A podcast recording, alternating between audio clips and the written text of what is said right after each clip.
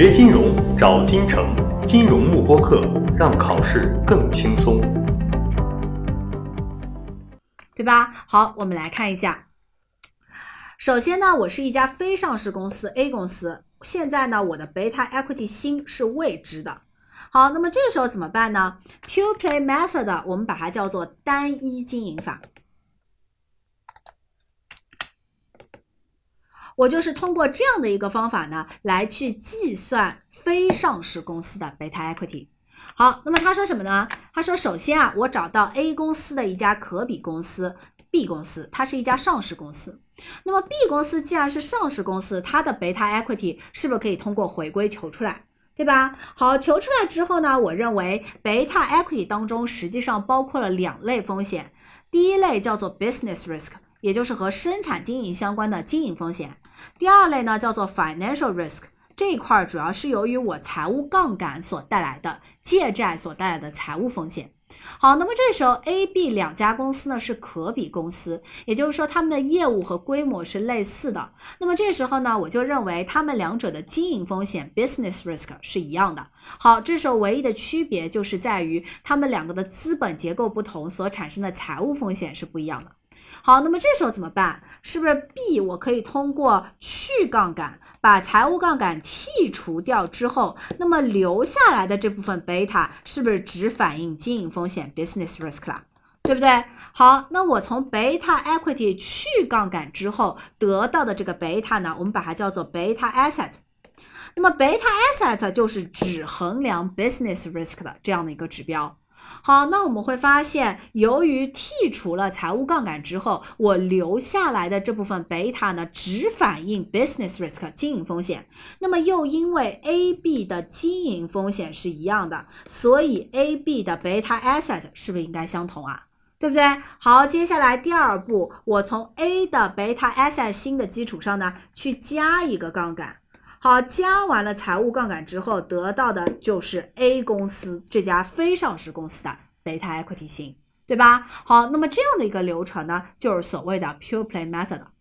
那我们在考试的时候呢，核心就是要掌握这个去杠杆和加杠杆应该怎么样去做，对吧？好，首先我们来看第一步，去杠杆就是从贝塔 asset 转化到贝塔 equity，那么它是在这个贝贝呃，是从贝塔 equity。转化到这个贝塔 asset，这个叫去杠杆，对吧？好，那么这个时候我们整体是在贝塔 equity 的基础上除上这一坨东西，一加上一减 t 乘以 d 除以 e。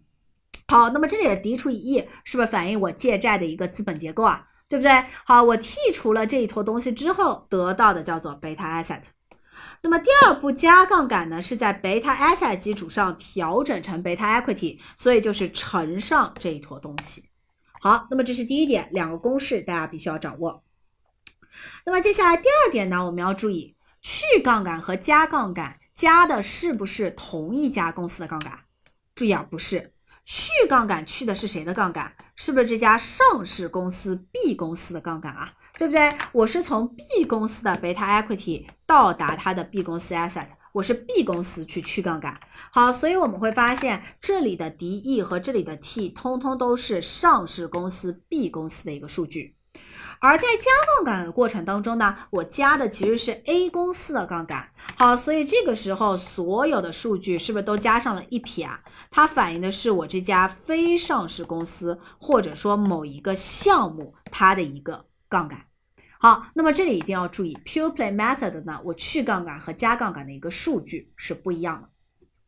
好，那么讲到这里，通过这个单一经营法计算出非上市公司的 beta equity，带入到凯派模型当中，是不是就能扣求出非上市公司的一个 RE，对吧？好，那么这是第二个部分，接下来看第三个部分。第三部分呢，指的是考虑了国家风险溢价 （country risk premium） 之后，我得到的一个凯帕模型。好，那么首先第一点，这个 country risk premium 怎么算？大家会算对吧？好，它应该等于 SYS。什么叫做 SYS 啊？就是两个国家债券国债市场的一个利差。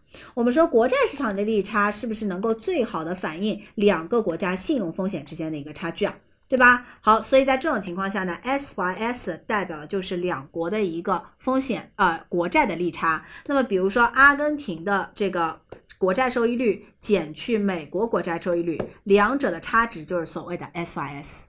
好，但是我们说这个差值反映的是在债券市场，也就是债券风险下的一个利差。那我现在要看的是什么？是不是要求的是普通股的收益率？所以我要研究的是。